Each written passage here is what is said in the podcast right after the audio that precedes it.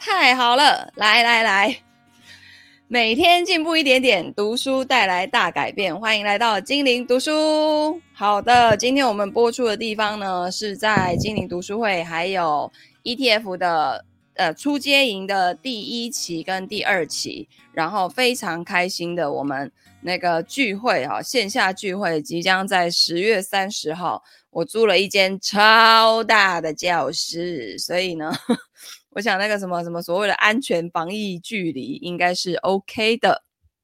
好，那接着呢，我就开始来读书啦。我看一下今天同学声音跟画面是不是 OK？可以的话，帮我打个七，我来看一下。好，好，佩文来了。好的，那个前天是家里早上我带我妈去医院。那个检查哈，老人家是是就是会常常需要做检查，然后接着呢，就是昨天是财务建筑师的培训，所以我们已经两天没读书啦。接下来呢，我们要来进入心流时间这本书呢，说整个整本书的重点啊。其实是在这个心流时间。那其实人如果真正进入心流，你就是会非常的专注，然后你做事情你就会觉得非常的有效率。我们来看看作者呢，对于心流时间他是有什么样的阐述。好，这边提到五种时间，真正的核心在于本章跟下一章当中。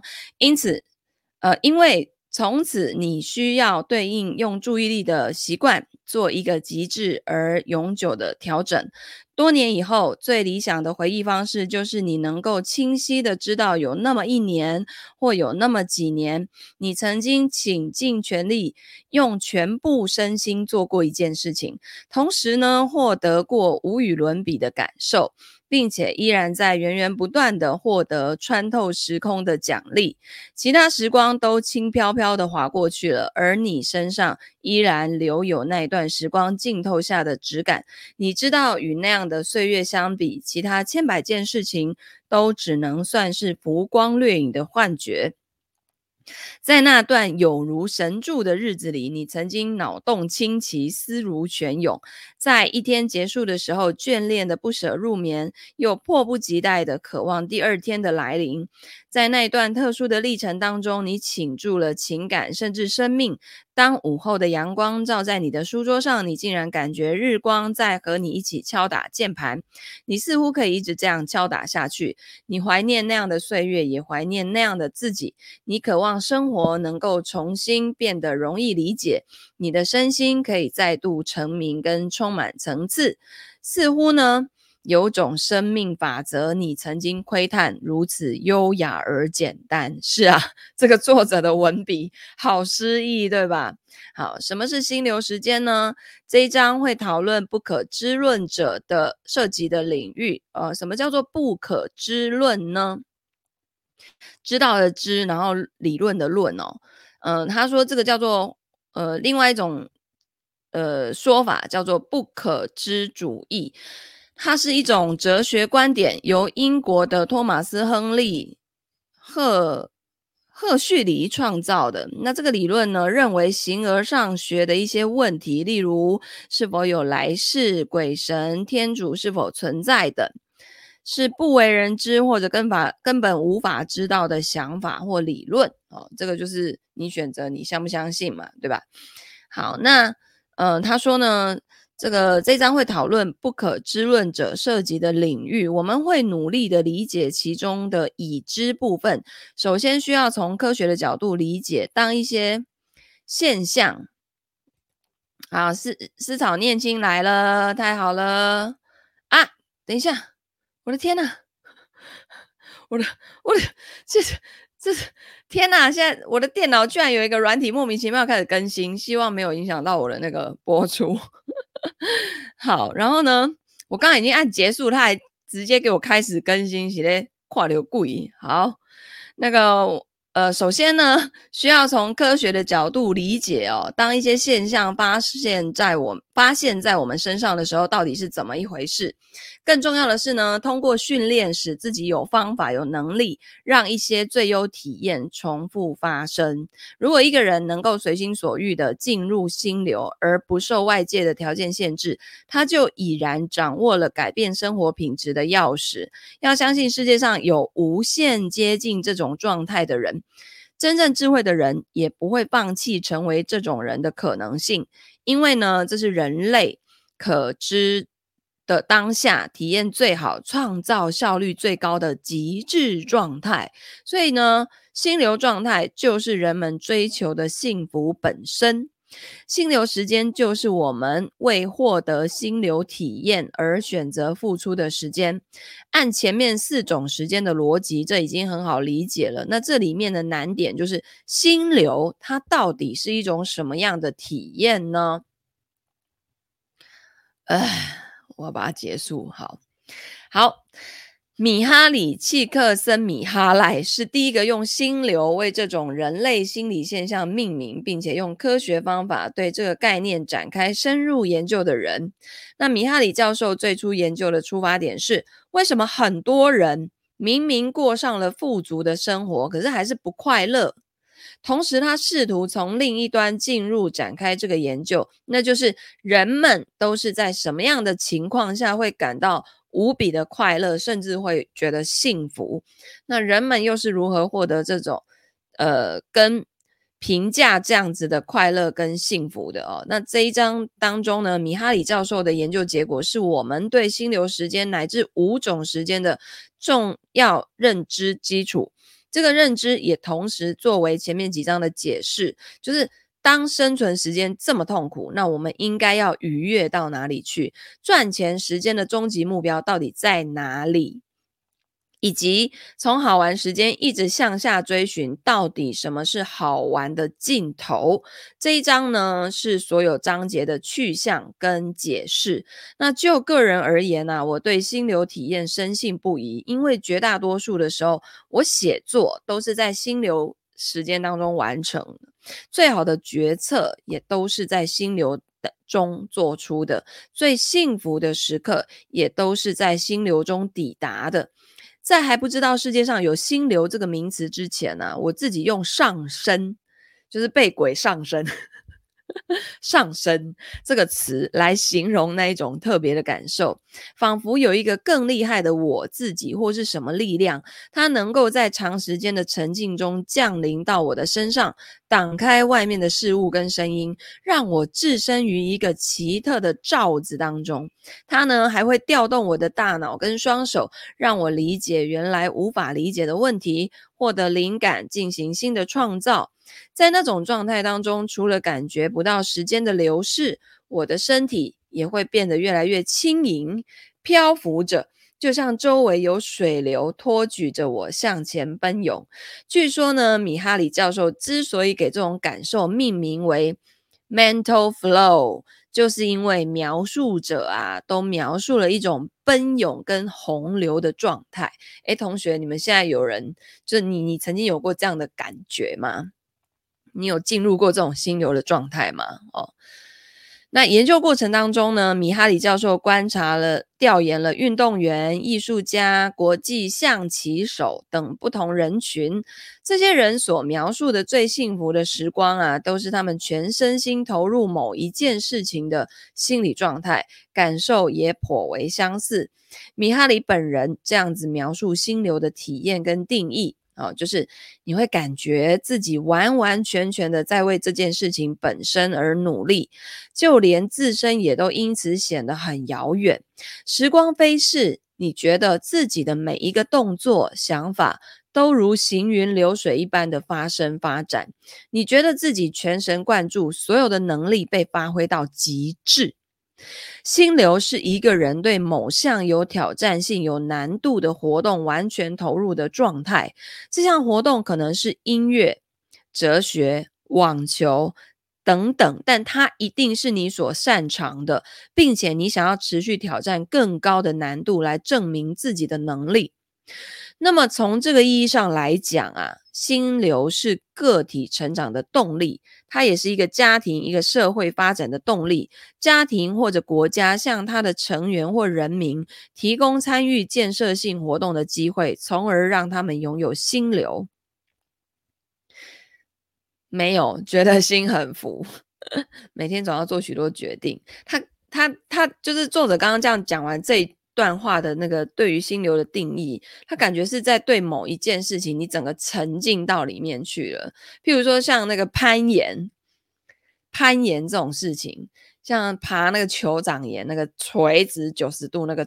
这样上去的那一种，那个你当下一定得进入心流，你要全神贯注的非常急，就是仿佛全世界只有你跟酋长岩了，没有其他人。好，在《心流》这本著作当中呢，米哈里提出的主要观点非常具有积极心理学的代表性。他的研究给了很多社会问题一个共同的解决方案，而这些方案呢，最简易的应用也正可以从个人开始。那心流时间是五种时间当中最重要的终极时间种类规划。我来选取几个对个人最具有直接指导意义的观点：一、全力投入本身，它就是收获啦。这个观点呢，终于可以解释成长中一个令人长期困惑的说辞，就是大家都会说过程比结果重要，对不对？可是呢，每当面临考试跟比赛，或者是结果不尽人意的时候，人们就会获得这一句非常可疑的安慰。你们有没有觉得，就是对有同学说画画的时候，像我画画的时候就不会进入心流，因为我没有 艺术细胞。但是我着色的时候会，就是我不会，我不会创造漂亮的图案。可是我，我对于已经画好的漂亮图案的着色，我会觉得很。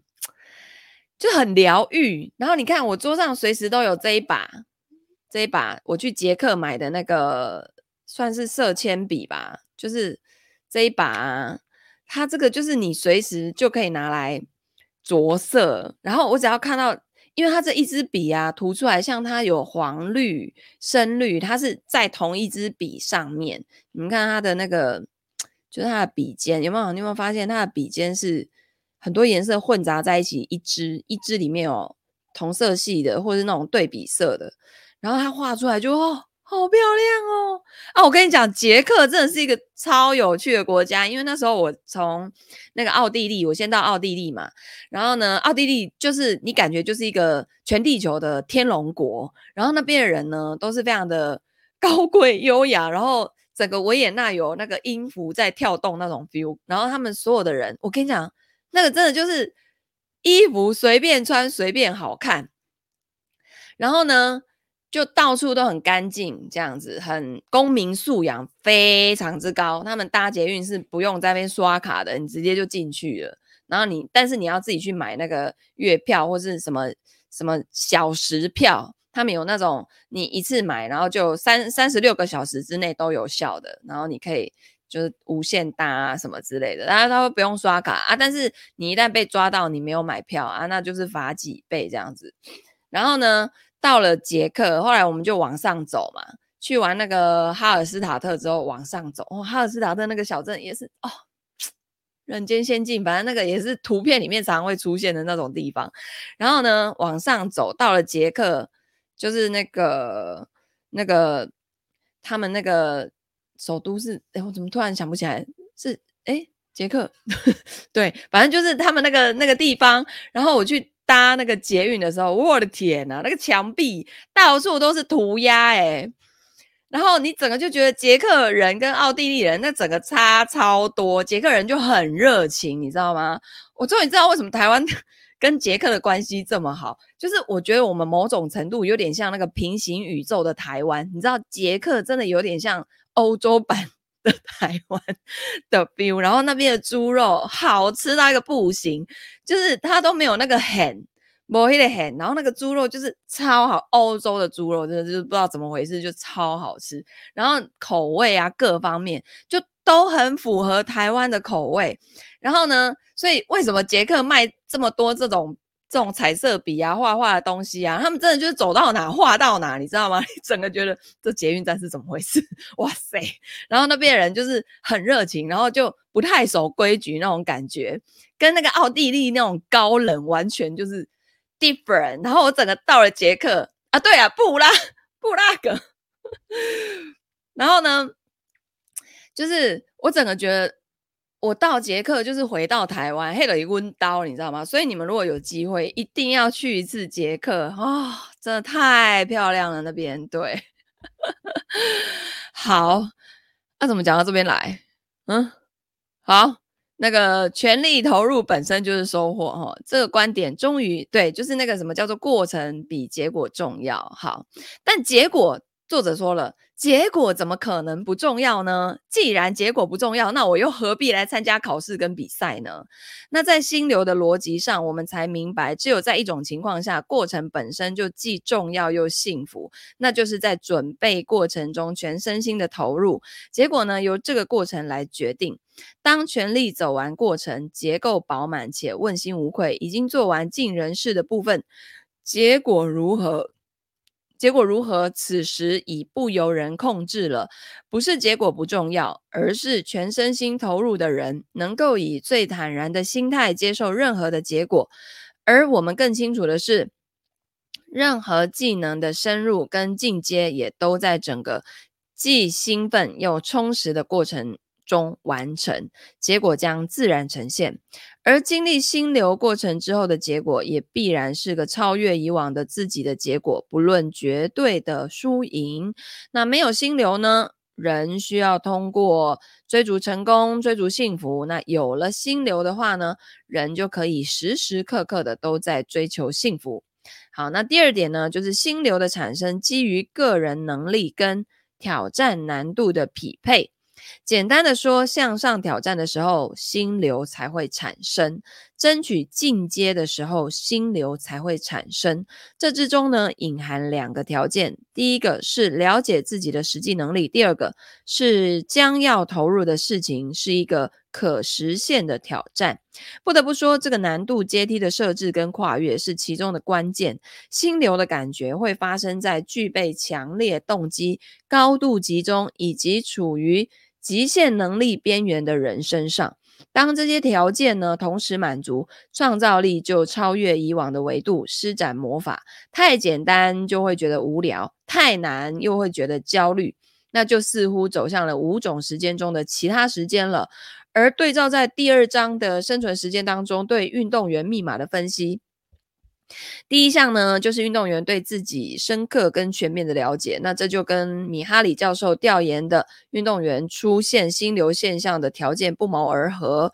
那运动员的生存时间跟心流时间交互发生的现场，正是我们下一章的重要内容。所以呢，在《心流》这本书的描述当中啊，纵轴是挑战，它这边有个图，这里。呃，反正就是有一个图，那纵轴是挑战，横轴是技巧。那越往上就是挑战难度越高嘛，然后越往右边就是你的技巧要越那个技巧要越高越好。那是否能进入心流的通道，靠的是个人能力的水准跟接受任务难度之间的微妙配比。以学习网球为例，如果是一个初学者，不懂得任何技巧，那他唯一的挑战就是把球打过网。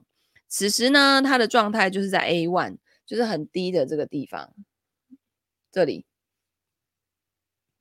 就技技巧不需要太高，然后难度也没有很高，好。那他很可能就会感受到心流，可是时间不会太久。那经过一段时间的练习，他的技巧慢慢进步了。如果面临同样的挑挑战，他的状态就会来到 A 三啊，什么意思？就是他的这个技巧变好了，可是他的那个难度没有提升，他就会开始觉得无聊厌烦。那或者呢，他对战了一个专业的对手，发现原来还有很多应付不了的挑战。此时呢，他就会来到什么？挑战难度变高啊，但是因为他的技巧还没有到那里，所以他就会感受到焦虑。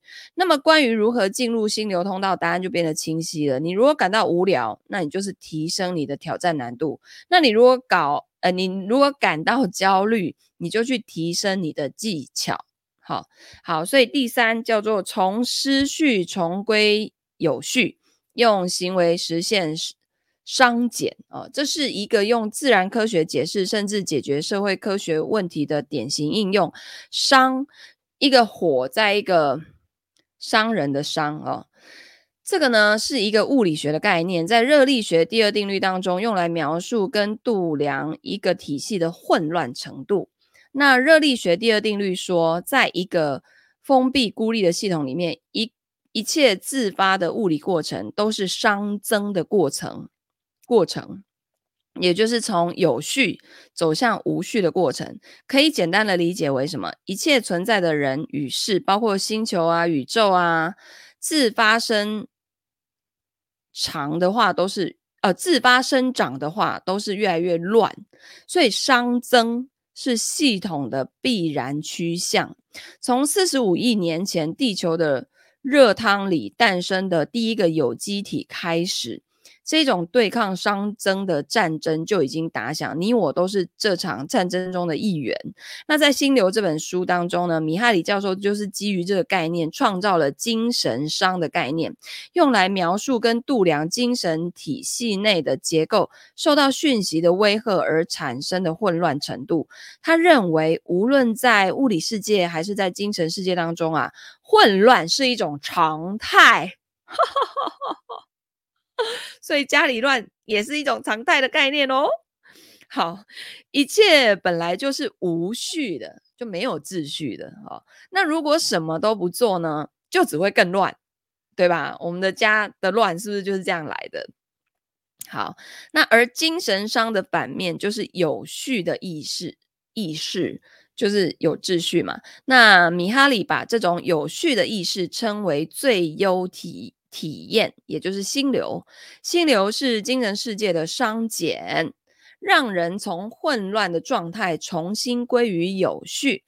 在最优体验里面，意识能够重新形成良性的循环，让人家集中注意力，提升工作效率，同时降低对外界干扰事物的感知，屏蔽掉令人烦乱的事情。这是人最接近幸福的时刻。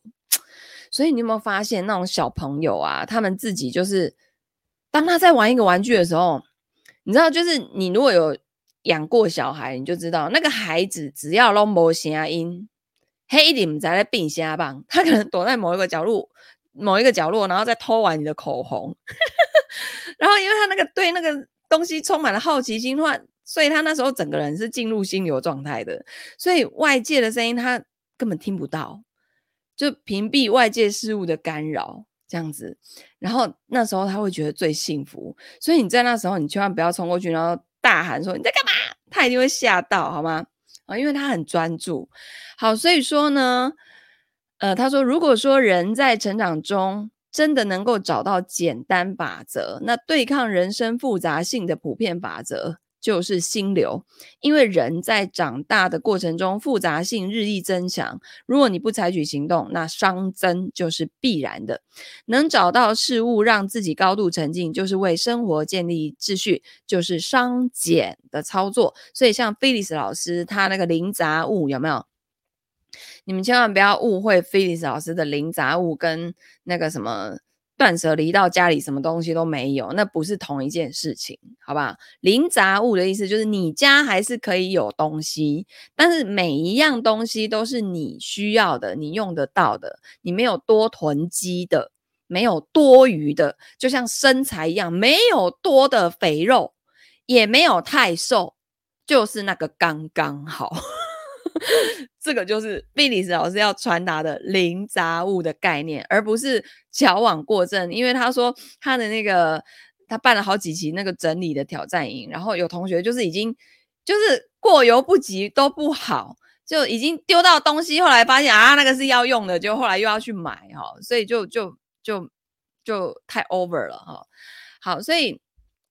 那个不能集中注意力力的人呐、你如果不重建秩序，不增加你对生活的掌控感、笃定感跟期待感，那一切就会越来越乱。好，佩文问什么叫做没有囤货？比如说卫生纸，你们家就几个人，对吧？就几个人，然后有需要囤到三箱卫生纸吗？哦，就是卫生纸一袋一串，然后有时候买两串比较便宜，顶多就两串。然后像那个菲利斯老师，他是连堆那些东西，他家里的备品，什么东西该保持多少数量，他就是把它定下来。比如说卫生纸，永远就是诶六包，类似我随便讲讲，我我不知道他真实的那个数量是多少。然后呢，当他今天少。就是用到快没了，他才会再去买，他不会堆三箱回来堆。然后像那个以前我买过那个卫生棉，那时候以前刚出那个说什么有中药中药口味的卫生棉，就是那种垫垫着的时候会觉得凉凉的很舒服，有没有？你整个就觉得你那个那个虽然一直流血，可是还是有被中药在治疗的那种感觉，你知道吗？我就光背这个行销话术，然后呢，我买了。几箱啊，反正我后来放到整个都臭铺了，这种就是就是多余，好吗？就是囤货的概念，好，好。然后在有关心流概念的著作当中，还有另外一本重要的书叫做《盗火》。呃，《盗火》呢，用了大量脑神经科学研究的结论来解释心流现象。那相较于 佩文也是，对啊。到底是怎样啊？每个月来就那几天，然后我后来仔细有去算过，我大概也就用个一两包，就就是，而且你还会随着时间，你也不可能，它就有分各种类型，量少的，然后量多的，晚上的，然后后来又渐渐变少的，所以你会会用到的那个加加总起来哦，大概不到两包哦。可是我们就会觉得自己是怎样，怕失血过多，是不是？怕。怕要用的时候没有，其实要用的时候没有，你现在去 Seven 买也很方便啊，对不对？好，然后呢，他说，相较于心流啊，内容更加的垂直跟晦涩，但这本书对于我们重建注意力啊，有一个直接的启发。我们可以认为我们的身体还有另一个自己，那这个自己呢，可以做到人神合一。人神合一呢，在柏拉图的这个叙述当中，他是说。人的体内存在着内在的上帝。当你在心流中的时候呢，上帝就会出现在你的体内。那也就是说呢，动画片中一个普通人变成超能力者的故事是可以真实存在的。那古人似乎早就知道这件事情，也知道心流的存在，只是他们的描述跟解读是不一样的。那当古人把高度专注力跟强烈的动机结合在一起，完成了不可能的任务的时候，他们就惊奇的发现：哇哦，天已经黑了，或者天已经亮了，然后就以为神迹。日积月累呢，古人将体验汇成一种能够决定生命内涵的掌控感，归于归纳于武功或宗教。那这样子似乎超越了无人力的凡人世界，或者拥有灵魂出的能力，可以在另一个维度。跟创造，从而实现人神合一。那盗火是一个比喻哦。传说中呢，普米修斯为人类盗取火种，受到了神的惩罚。那因为他从神那里盗取了凡人不应该拥有的能力。但是呢，新的普罗米修斯们在逐渐掌握出神，也就是盗火这本书里面来描述心流心流状态的一个词汇，他们叫出神哈。出神不是恍神，是出神哈。这个这个在就是说，这些新的普罗米修斯们在逐渐掌握了出神的技术，如同获取了神的力量，极大超越了凡人的思考跟创造。或者说呢，这个世界已经真的存在凡人在短时间内即可变身超人的奇迹，而奇迹背后有着可以用科学解释的原理。也就是说呢。理论上，当我们了解原理，也掌握操作规则的时候，我们也可以变身，一次次的重现这个奇迹。那心流是在不同寻常的状态中产生的大量神经化学物质的变化，使得我们能够以更大的精确度、更快的计算速度来感知跟处理讯息，就像一种大脑讯息科技骤然升级。我尽量用最容易理解的语言提炼一下道火描述的心流激发过程。一大脑首先分泌多巴胺跟去甲肾上腺素，它们的作用呢是帮你集中注意力，提升认知敏感度。与此同时呢，他们开始关闭大脑对其他讯息的感知。那这项关闭工作很关键。第二个，当心流继续的深入，大脑会分泌内啡肽跟花生四烯乙醇胺。好，它们的作用呢是减轻痛苦跟压力，让人逐渐感到舒适。那而且这个花生四烯乙醇胺具有建立大脑中讯息遥远连接的能力，这个就会带来创造性的思考。第三，当你的心流进入极致啊，大脑会进入一种半睡眠状态，关闭了更多区域之后。潜意识会占据主导的地位，这个时候呢，多巴胺、去甲、肾上腺素、内啡肽、花生四烯乙醇胺会开始协同作业，按照不同的浓度跟节奏来分泌。第四个，潜意识的讯息接收处理能力是大脑日常的数倍。呃，根据研究显示呢，至少是五倍。那这个时候，大脑呢会分泌血清素跟催产素，让人家感到平和幸福。人会体验到一种。与世隔绝的高度宁静的幸福，同时感到处于磅礴的思考流动之中。可见呢，在一个完整的心流状态中，大脑会进行一番强有力的组合释放。这六种激素本身就是人脑不同类型的愉悦感激素，心流就是它们同时分泌的一次盛况。简单来说，就是我们日常可能会体验深浅跟质感不同的六种高兴。而心流呢，让我们同时品尝到混合的六种高兴。这套组合释放会让人直接进入超级模式，思路清晰，心如明镜，体验到宁静中的巅峰喜悦。那这样的体验呢、啊，当然会很强烈、很特殊。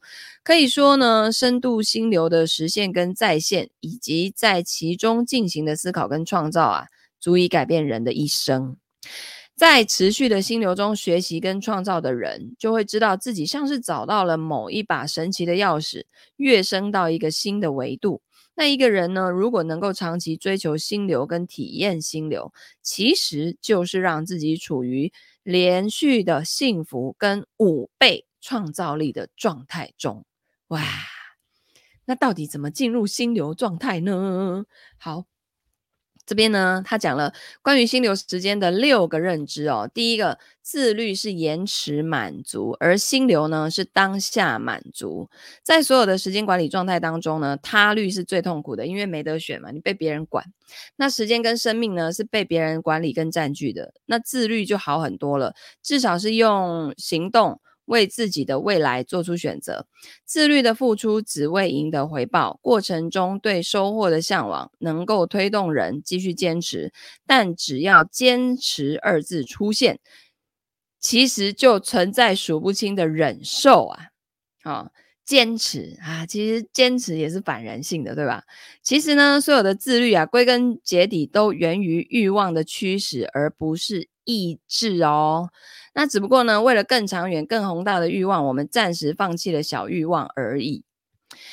饮食男女是人性跟本能，但追求更高、更快、更强，一样是人性的本能。不论放纵或是自律，都是人性跟本能的释放，而不是意志。那我们所知道的规律是，持续自律的人呐、总能有收获。那么，如果有人能突破这种为产出而投入的限制，持续。全身心付出而不求回报，他一定会得到更多。那些因为生不热爱而不求回报的超级工匠，都是为了把事情做到极致而沉浸在自我的愉悦当中。最终呢，他们既得到了现在，也得到了未来。面对难题，生存时间给出的答案是什么？你要像运动员那样子艰苦卓绝的训练，然后赚钱时间给出的答案是你要。像这个徒手攀岩者般长久的为酋长岩去打磨你的攀登曲线，但是呢，心流时间给出的答案啊，就是用心流状态来解解决。一个人完全沉浸在某一种活动活动当中，无视其他事物的存在，以此度过时间跟面对挑战。热爱是不需要坚持的，对吧？这种体验的喜悦之大呀！使人愿意主动付出全部的身心，在心流当中，坚强的毅力不是解决难题的答案，人生也不总是苦行。比钢铁般的意志更强大的是幸福的洪流。例如说，我们常常会听到什么一万小时的定律，那是透过时间的累积来沉淀技能，然后刻意练习又讲的是什么？透过循环增强的练习来达成目标。那心流完全是因为过程中强烈的乐趣跟自发忘我的展开行动，是体验最正面又最深刻的历程。当人们说活在当下的时候，他们只是表达了要珍惜时间、飘逝体验的态度。而心流让人有真正活在当下的可能，因为呢，人们总是用结果评价了人生赢家，但其中确实有一些人不止赢在结果，早在过程中就赢了，就已经赢了哈。这种赢啊，体现在这个创造的当下就已经获得了一次的幸福。当心流时间创造被世俗论证之后，幸福又来了一次。OK，有些人在接媒体上。呢，都会说啊，我只是在做我最喜欢的事情啊啊，就顺便赚到了钱。虽然听起来很想打他，对不对？很讨厌，可是他们说的很可能是真的哦。到头来，一切都是选择跟代价，其实没有对错。出发点跟道路会引向不同的结果。有的人在追求精湛，有的人在追求梦想，其中有的人呢，只是因为附带得到了财富，吸引了人们的目光，然后就让人误以为。追求者追求的是财富啊，实际上他真的就只是因为非常非常喜欢他在做的事情，就不小心顺便赚到了钱，可以这样子。实在是太好了，对吧？第二个挑战反而是获得幸福的机会哦。向上挑战匹配难度是进入心流的条件。这个认知呢，使我们的整个人生都积极起来，因为一生面临的挑战实在是太多了。现在呢，每次每次的挑战竟然都可以成为一个获得幸福的良机。在求学跟成长的路上，拥抱挑战这个说法早就已经是老生常谈了。于理全都懂，于情却做不到。那是因为我们过去啊，只知道人应该要不断的突破天花板，螺旋上升。但是呢，我们不知道闭上眼、狠下心跳进去，还有获得心流幸福的可能。现在我们知道了很多人为什么总是敢于启程，因为宝藏就在途中。脑神经科学的进展呢，也可以让你对自我潜力的看法发生转变。大脑就是进入游戏的设备，时间就是操作界面，上面有一个按钮哦。如果你呢，现在想要变身成超人或者人神合一，那你就需要什么？深吸一口气，先按下那个按钮，选择进入更难的游戏。在选择面前可进可退的时候，永远选择进啊，就是这个道理。好，因为要挑战，要有难度，才有办法进入到心流。你如果都没有任何的挑战，你的心流状态就很难来到。OK，好，第三，既然一切都是神经化学反应，那么感受可以转换。如果说我们早就习惯相信物理现实，那就应该相信大脑内的神经现实，因为神经现实跟物理现实一样，也是自然科学现象的本质。我们呢，既然知道心流被激发的原理，就可以反过来影响这一系列的激素，呃，激发过程，也就能理解呢，我们获得的感受其实都是各种激素交替分泌的。产物，或者说呢，我们常常讨论虚拟现实时代将会到来，但事实上，我们的大脑本身就是一种虚拟现实啊。你对现实的反应如何？这件事、这个人带给你或呃难过或欣喜的感受，都是脑神经化学带给你的啊。你或许无法调整现实，但是你有机会调整到自己的理想状态哦，就是改变自己的内在状态比较快哈。那正如悲喜呢，心流也是人类大脑状态中的一种。既然悲喜可以被外界激发，那么心流也能也能够从外部进入。在虚拟现实技术带来的呃什么颅外模拟体验到来之前，我们早已生活在颅颅内模拟体验之中。信念啊，爱情啊，意义啊，任何你坚信不疑的东西啊，其实都来自于神经化学反应的运作。那大脑是一个不断运行的状态机，不断决定跟生成你的状态。这也就是为什么上一章说好玩时间的游戏跟界面啊，从多巴胺的角度绑架了你。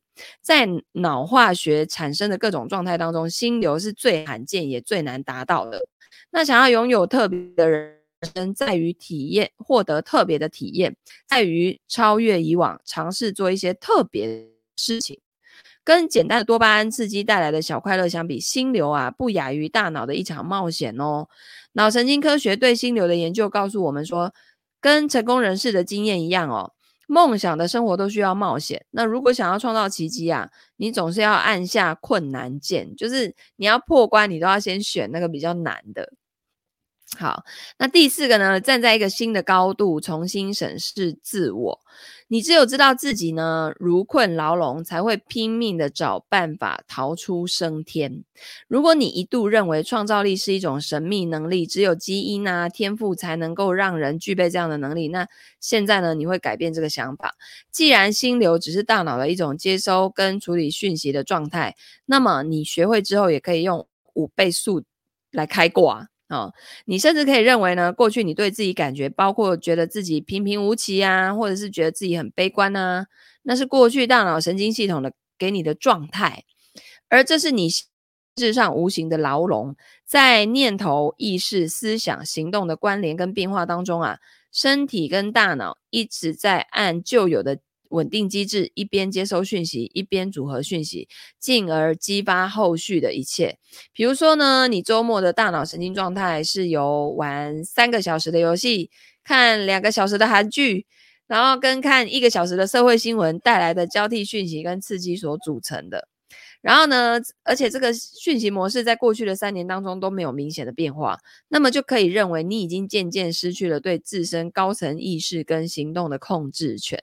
可见，想要控制自我的思想，要先能够觉知当下的发生。读到这里呢，你可以再次的解释为什么五种时间的首要功能是帮助我们辨认正在开展的到底是什么行动。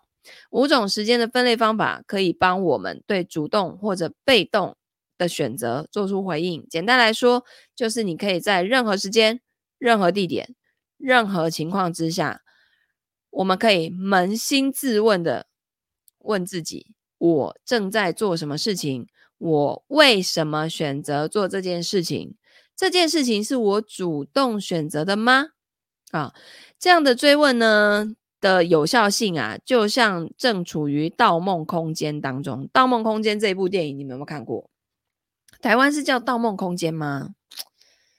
就是，他这是讲。就是那个一层一层又一层的梦，那一出中文就是台湾翻译成什么片名？我说不记得，就是一层一层又一层一直在做梦那个，是那个谁演的？那个谁？那个迪卡皮欧？迪卡皮欧那个叫什么？里奥纳多？对对对，哎，那出那出戏叫什么？说不记得。好啦，总之呢，就是说他说什么？诶，这种追问的有效性。哦，全面启动，对对对对对，好，全面启动，对，好，这种追问的有效性啊，就像正处于全面启动当中，只要意识到这一切都是虚幻的感受，空间带来的感受，啊，立刻就烟消云散哦。牢笼的栏杆向四周轰然倒塌，而选择又重新摆在了面前，所以其实那个全面启动那那个。一般人看会觉得一些的波线，然后跨龙博哦，但是他就是在讨论这方面的东西。只有觉知跟观察哦，所以同学写 Inception，OK。所以呢，只有觉知跟观察，你才会发现当下状态的问题，才能做出判断，才能主动的选择跟控制行为。那这种情况下的你呢，才是真正的你自己。这也才是真正意义上的时间管理，因为你终于做到了管理自己无限的生命。好，哇，这后面还有五跟六哦，诶诶，五而已。好，五，好，那我把五念完好了。五，心流爱情、心流驾驭、教育跟心流家庭，不是一定要拿起书本独自坐下来才算进入心流哦。哦，五种时间这种这个新的时间分类呢，对日常生活启发最大的地方在于让我真正的意识到，应该让跟最重要的人在一起的时间成为心流时间。最理想的恋爱是心流中的恋爱。人们常说灵魂伴侣哦，就是心流来临的时候有共振的伴侣。当然，有灵魂伴侣的前提啊，是你自己要有灵魂，对吧？然后呢，判断自己是否有灵魂的标准，在于自己是否有心流体验，是否为自己安排了心流时间。你能让自己出神，屏蔽繁文缛节跟琐事，让自己的大脑为获得持续的讯息而激动，在高处翱翔，这个就是有灵魂的表现。同学，你们现在在听的人，你觉得你自己有没有灵魂？你想要找到灵魂伴侣，你自己要先有灵魂啊，对不对？你遇到另外一个人，发现对方竟然也能够在你获得持续讯息而激动的空间里翱翔，还能在一起翱翔后跟你交流你才懂得体会。当你们一起环顾跟向下看的时候，屏蔽掉的是一样没有用的风景，留下的是你们两个人的世界。这就是心流爱情。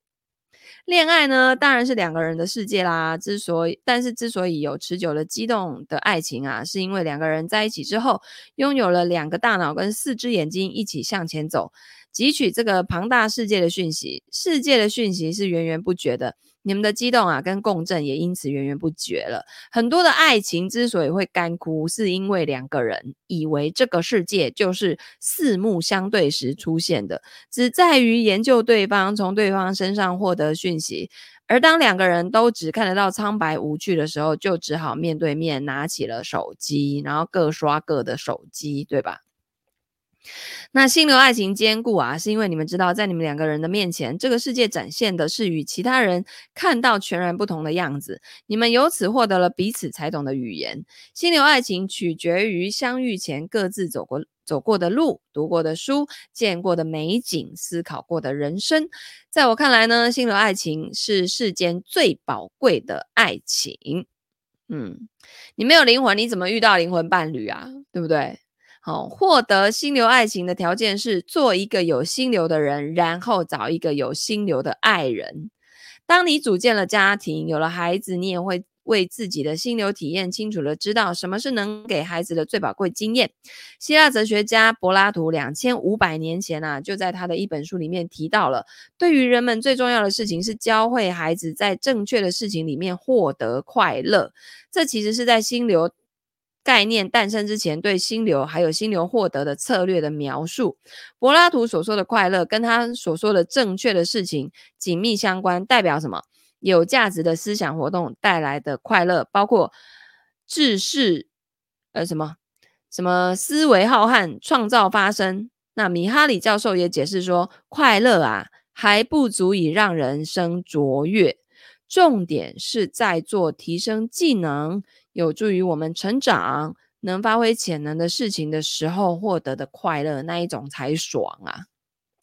好，所以那个就是，如果说你觉得你的人生就不停的在升级打怪啊，其实其实有的时候还蛮爽的。好，那五种时间呢，是现代积极心理学意义上的时间管理理论，因为里面所有的判断跟方法都在指引人们通过练习达成专注。而专注带来的一系列脑神经变化跟激素分泌，本身呢就会让人平静又充满希望。在智能手机的时代啊，讯息来得更复杂、更迅猛，而时间呢又更被无情的。割裂成碎片，对吧？这个碎片化的时代啊，不仅正在筛选我们，也在筛选我们的孩子。诶，专注能力变得越稀缺，掌握它的人就越容易脱颖而出。简单说，培养孩子，你就是要培养一个心流中的孩子。当时间管理的理论被应用在个人发展跟儿童教育领域的时候啊，引导人们去体验心流是其中的教学重点。在过去，人们认为心流的获得很随机，没有没有办法把控。那每一次的出现呢，都显得弥足珍贵。但是现在深入学习跟执行工作任务的时候，如果一个人呢能够觉知心流可以跟随自己的引导重复的发生，他就掌握了绝大部分呃解决问题的能力了。那因此呢，对于儿童教育，可以从早期就开始引导两件事哦。第一。让孩子在你的陪伴下有效体验心流的存在。你可以用音乐、阅读或者是绘画作作为媒介，那这个过程中呢，你们也会成为真正的好朋友，经历共同的故事、共同的审美体验，互相懂得，心灵相通。第二个就是让你的孩子相信他能够掌握心流的引入策略，只要他愿意，在未来任何需要的时刻，他都可以召唤出很厉害的自己，高效专注地完成学习，创造作品，跟现在此时此刻一样。那趁早获得心流的体验跟引入方法，是贯穿孩子终身的财富。那理想的心流家庭的样貌啊，也也许就像杨绛哦，他在这是大陆一个作者很有名的，他有一本书叫《我们三》哦，那这当中描写的家庭一样，不管是父母还是孩子，由于每个人有着各自专注的时间，家庭成员对于独处有着共识跟理解。不会要求表面上的陪伴。那由于成员之间有着共同的热爱，日常的谈话交流，甚至游戏，都成为快乐的心流时间。真正的陪伴是心灵的同在，而不是物理上的共处一室，不是谁的牺牲跟谁的占用。当你和家人拥有这样的生活之后啊，家庭时间就是心流时间，家才真正的成为。避风港，现在是不是大家都灵肉分离？有没有？就是聚会的时候人都在，可是灵魂都不知道在哪。有的可能在想别的事，有的在刷手机，然后没有全情投入的在当下的聚会，是吧？好，那家庭时间跟心流时间啊，一定是可以融合的，因为他们有着最大的共同点。家的存在不是为了遥远的梦想，在家感觉到爱的此刻就是梦想。家的生活也没有宏伟的目的，因为在家中的每一次呼吸就是目的。所以，爱、自由、审美、心流，这些都是世界上最宝贵的东西。好，第六点叫创造积极生活的机构。好，这实在是太长了，这个明天再来继续念。心流时间，它后面会讲一些方法哦，就是作者呢，我觉得他对于那种心流时间是蛮。怎么说很喜欢，然后有点上瘾的那种感觉哦，所以后面他会讲几个方法进入到心流时间的方法，然后再来呢，下一章就要进入折叠时间 Ben time）。在那个西塔疗愈里面有一个 Ben time，折叠时间真的超好用。譬如说呢，你今天半夜已经三四点才要睡，然后你明天又要很早起来，像我们就会上第七第七度空间，然后去跟造物主。就是那个下指令，然后说，请让我呢睡三个小时，但是却拥有睡八个小时的感觉，然后而且醒来会精神很好，很饱满，真的很有效，好吗？好的，那我们就下个礼拜，诶，下礼拜又连假了，对吧？中秋才放完，现在又要来国庆，然后一直不停的在连假。总之呢，这样子我们就是下礼拜二的时间，我们再继续来读书喽。那如果呢，你那个。对，有姓刘的家庭，小朋友不会走偏，没错。然后佩文说，回家就回房间没说话，感觉把家当旅馆。好，自己慢慢改变，好不好？进而去影响周遭的人。OK，那如果你喜欢这样读书听书的方式，欢迎按赞、留言、分享、转发给你身边所有的亲朋好友，邀请他们一起来加入精灵读书会的社团。那我们就下礼拜见啦，大家周末愉快，拜拜。